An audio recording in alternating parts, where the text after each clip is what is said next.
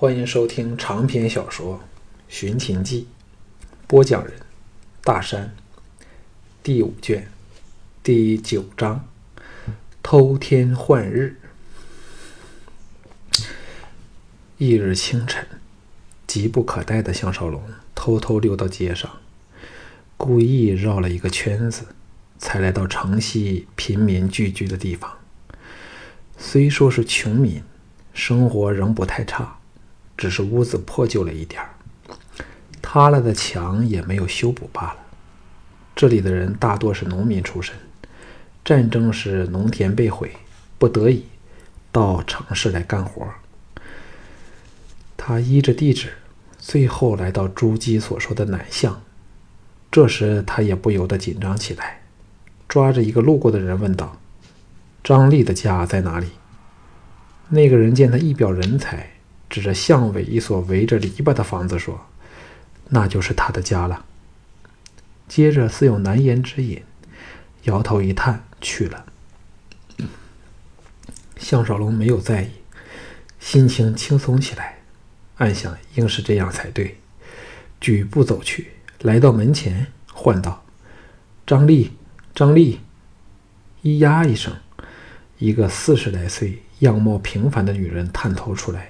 惊疑不定地打量了项少龙一会儿，问道：“谁找张丽？”项少龙微笑说：“你是张家大嫂吧？”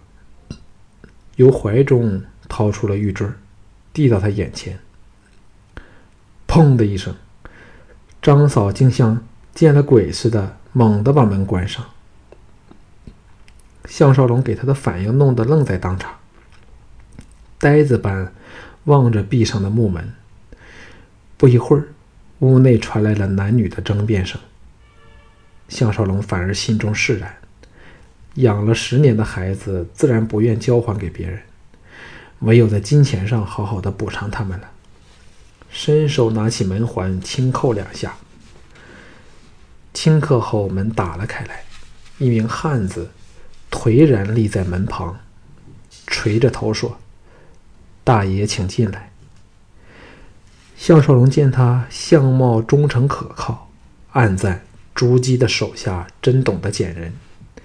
步入屋内，只见那妇人坐在一角，不住的饮气。屋内一片愁云，半点生气也没有，更不闻孩子的声声音，或有什么孩子的衣物。项少龙皱眉道：“孩子呢？”那妇人哭得更厉害了。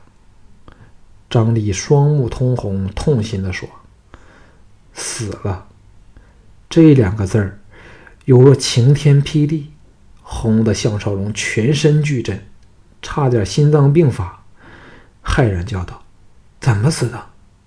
张丽凄然说：“旧年燕人来攻邯郸，所有十三岁以上的孩子都被征召去守城。”被燕人的流箭射杀了。我们虽受了大爷你们的金钱，却保存不了孩子。你杀了我们吧，活下去也没有什么意义了。项少龙失声道：“可是他去年还没满十岁呀。”想起刚才指路的人的那个神态，才明白是为他们失了儿子而惋惜。张丽说。只怪他生的比十三岁的孩子还要高大，一天在外面玩耍时被路过的兵哥捉了去。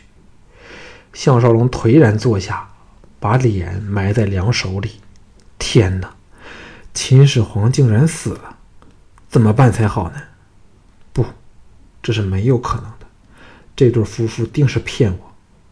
但看其神态，又知这是实情。尤其是一边墙的基上正供着一个新牌位，张丽从怀里掏出一个玉坠子，递给他说：“这是从他尸身上取来的，他就葬在后园里。大爷要不要去看看？”项少龙挪开双掌，眼光落在了玉坠子上，一个荒唐大胆的念头，不能抑制的涌上心头。项少龙来到夫人府，果如所料，赵雅仍未回来。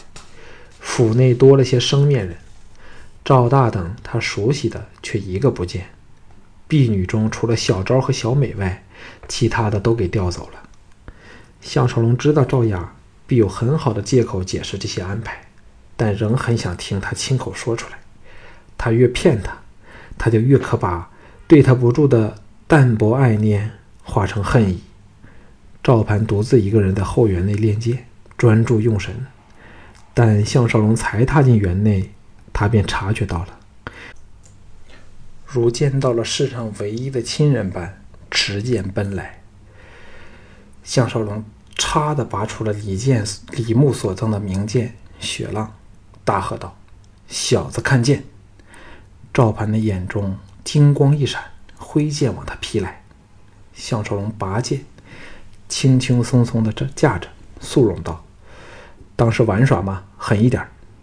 赵盘大声大喝，展开了墨子剑法，向肖少龙横砍直劈，协调侧削，攻出七剑。到第七剑时，终因人小力弱，被反震的长剑甩手掉在地上。赵盘一面颓丧，为自己的败北愤愤不平，却无可奈何。项少龙为他拾起长剑。领着他到圆心的小桥，对坐在低栏处。郑荣说：“小潘，你是否真有决心，排除万难为娘报仇？”赵潘点头，斩钉截铁地说：“无论如何，我也要把赵牧和大王杀了。”项少龙沉声道：“你不是和太子是好朋友吗？”赵盘不屑地说。他从来不当我是朋友，只懂得凭身份来欺压我。娘从了你后，他便整天向人说娘是淫娃荡妇。若可以的话，我连他也要杀掉呢。玄佑颓然说：“但就算我像师傅那般厉害，也杀不了他们，否则师傅早就把他们杀了。”项少龙暗暗惊异他精到的推论，微笑说：“你要报仇，我也要报仇。”不如我们来个分工，赵牧由我对付，孝成王这个昏君则交给你处置，好吗？赵盘哪想得到项少龙这么看得起他，瞪大了眼睛呆看着这唯一的亲人。项少龙说：“现在我要告诉你一件非常重要的事儿，假如你真有为娘报仇雪恨的决心，便依照我的吩咐去做，否则。”也绝不可泄露半句出去，连倩公主和雅夫人也不例外。赵盘跳了起来，跪倒地上，重重地磕了三个响头，小眼通红地说：“只要能为娘报仇，赵盘什么都肯做。”项少龙低喝道：“站起来！”赵盘豁地起立，眼内充满了渴望知道的神色。项少龙微微一笑说：“我想使你成为统一六国的秦始皇。”赵盘呆了一呆，诺诺地说：“什么是秦始皇？”赵雅步入园内时，项少龙刚把玉坠挂到赵盘头上。有这一刻起，他就是秦国王位的继承者嬴政。赵盘的神色又惊又喜，但眼神却是坚定不移，充满了一往无前的决心。没有比他这个长居王宫的小孩更明白这个机会是如何的难得，也唯有成为天下最强大的君主，他才有能力杀死赵王，为母亲倪夫人洗雪仇恨。他不但恨赵王，也恨每一个袖手旁观、以冷脸向着他的赵人。现在只有项少龙能使他完全信任。赵雅微笑着来到他们师徒之旁，赞道。我从未见过小盘这么勤快的。项少龙向赵盘使了个眼色，后者乖巧地溜走了。赵雅虽勉强装出欢容，但脸色苍白疲倦，显然昨夜并不好过。项少龙故意地说：“雅儿是否身体不适？”赵雅微颤道：“不，没有什么事儿。人家这几天四处为你打探消息，差点累坏了。”项少龙皱眉道。为何这里多了这么多生面人？赵大他们哪里去了？赵雅早拟好了答案，若无其事地说：“我把他们调进宫里的别院去了。没有他们帮手，我在宫内行事很不方便。”帕特追问下去，岔开话题说：“计划进行的如何？联络上嬴政了吗？”项少龙颓然道：“看来除了强攻外，再也没有其他办法。不过乌家的子弟人人能以一当十，我的计划定能成功。赵牧和孝成王休想活过农牧节。”赵雅垂下俏脸，不能掩饰的露出了痛苦和矛盾的神色。项少龙暗想。让我再给你一个机会，哑然道：“雅儿，你这几天总像是心事重重，究竟有什么心烦事儿？不过不若说出来让我分担。没有事情是不可以解决的。”赵雅一震道：“哪有什么心事儿？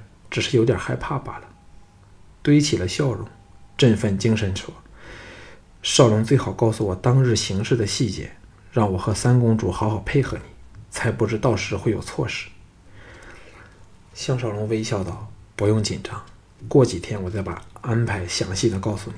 因为其中部分仍未能做出最后的决定，心中暗叹，明白到赵雅是要出卖他到底了。”赵雅忽然说：“少龙，这几天你有没有听到关于人家的闲言闲语？”项少龙淡然说。你是说齐宇的事儿吧？怎么会呢？我绝对信任好我的好雅儿，明白到你是虚与委蛇，以瞒过赵王对我们的怀疑。赵雅神色不自然起来，像有点怕单独面对项少龙般，说：“不去看你的美丽公主吗？”项少龙潇洒地站了起来。赵雅呆看着他充满英雄气概的举止神态，秀眸一片茫然之色。项少龙心冷哼一声，想到将来他明白到自己也在欺骗着他，便涌起了极度的快意。接着的几天，吴家全力备战，兵源和物资源源不断的秘密由地道运进城堡内。项少龙亲自训练了七十七个吴家的特种部队，而他所用的方法，使藤毅这个精通兵法的人也为之绝倒。哪想得到是来自二十一世纪的训练方法？他也不时地往见小盘，教他如何办在穷家过了十年的嬴政。到后来，凡是由小盘告知他自己想出来的东西。项少龙见他这么精怪，大为放心。不知不觉，离农牧节只有三天的时间了，情势顿时紧张起来。现在，项少龙最担心的是朱姬。若他走不出来，他们便真的要强攻质子府了。没有了他，小盘也成不了嬴政。所以，他们另有一套应变的计划。这天午后，离去整整七天的萧月潭终于回来了。进入密室后，萧月潭的神态大是不同，歉然向吴影元和向守龙两个人说：“首先。”胡爷找萧某先同你们道歉，因为先前实在存有私心，言语间有不尽不实之处。但保证由这刻起，我们会诚心诚意的与诸位合作。乌应元如在梦中，不知道项少龙使了什么手段，使这个人的态度大改。项少龙却心中精灵，知道这个涂仙是个果断英明的人。如此一来。才有可能成事儿。萧月潭说：“幸好得少龙提醒，否则屠爷说不定会被赵人给抓到。”项少龙问道：“你们来了多少人？”萧月潭说：“随我潜入城，共有三十人，都是一等的强手。”顿了顿说：“屠爷身边有一百二十人，也是他手下最精锐的好手。”项少龙道。萧先生最好命入城的所有人全到乌府来。萧月潭一呆，少龙是否想和赵人打一场硬仗？项少龙微笑说：“可以这么说，也可以，也不可以这么说。先生，请恕我卖个关子，后天我会把全盘计划奉上，事关重大，望先生见谅。”萧月潭笑道：“少龙如此有把握，我反更为放心。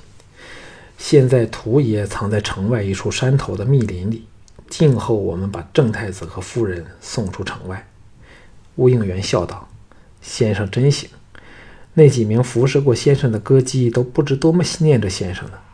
只要先生一句话，我便将他们送到咸阳府内。”萧月潭喜动颜色地说。天下人人都说乌家豪情盖天，果是言不虚传。萧某交了你们这些好朋友了。项少龙告辞离去，途中遇到来找他的京俊，原来藤毅有事找他。到了靠近城墙的一座成了临时指挥部的小楼，藤屋两人正在研究质子府的详图。项少龙奇道：“哪里弄来的好东西？”京俊得意地说：“是我画出来的，只要我看过一次，便可默写出来。”项少龙大雅，想不到京俊有如此惊人的记忆力，画工又那么了得，夸奖他两句后说：“希望不要用强攻质子府的后备计划就好了，否则纵能成功，我方也要伤亡惨重。”藤武两人一起点头，可见对攻攻打质子府。均存有怯意。京俊说：“若要把质子府攻破，那却是难之又难的事儿；但若只是救出朱姬，情况便完全不同。只要有我率领的精兵团便行了。”接着说出计划，竟然头头是道。三个人大雅，同时对他刮目相看。项少龙暗想：这小子正是天生的特种特种部队。比自己还行。郑荣说：“由现在开始，你就是精兵团的头领，你最好和他们同起同息，将来合作起来便可如鱼得水了。”京俊大喜，别人忙得喘不过气儿来，他却是闲着无聊，只能当藤毅的跑腿儿。这个时候忽然变成了精兵团的指挥，怎还不喜出望外？一声呼啸，径自去寻他的部下。乌卓苦笑摇头，追着去了。没有他的命令，谁会听这个乳臭未干的小子指挥？藤毅闭眼养了一会儿神后，睁眼说：“我仍放心不下倩儿。”项少龙说：“照理未到农牧节，他们就不会摆布倩儿，免得惹起我们的猜疑。”唐毅道：“在赵王眼中。”倩儿已犯了不可饶恕的大罪，我担心他当天就会赐他一死，我们便错恨难返了。项少龙给他一说，更多了小盘这项担心。以赵王的凶残无情，说不定小孩子也不放过。惊疑地说：“那怎么办才好？”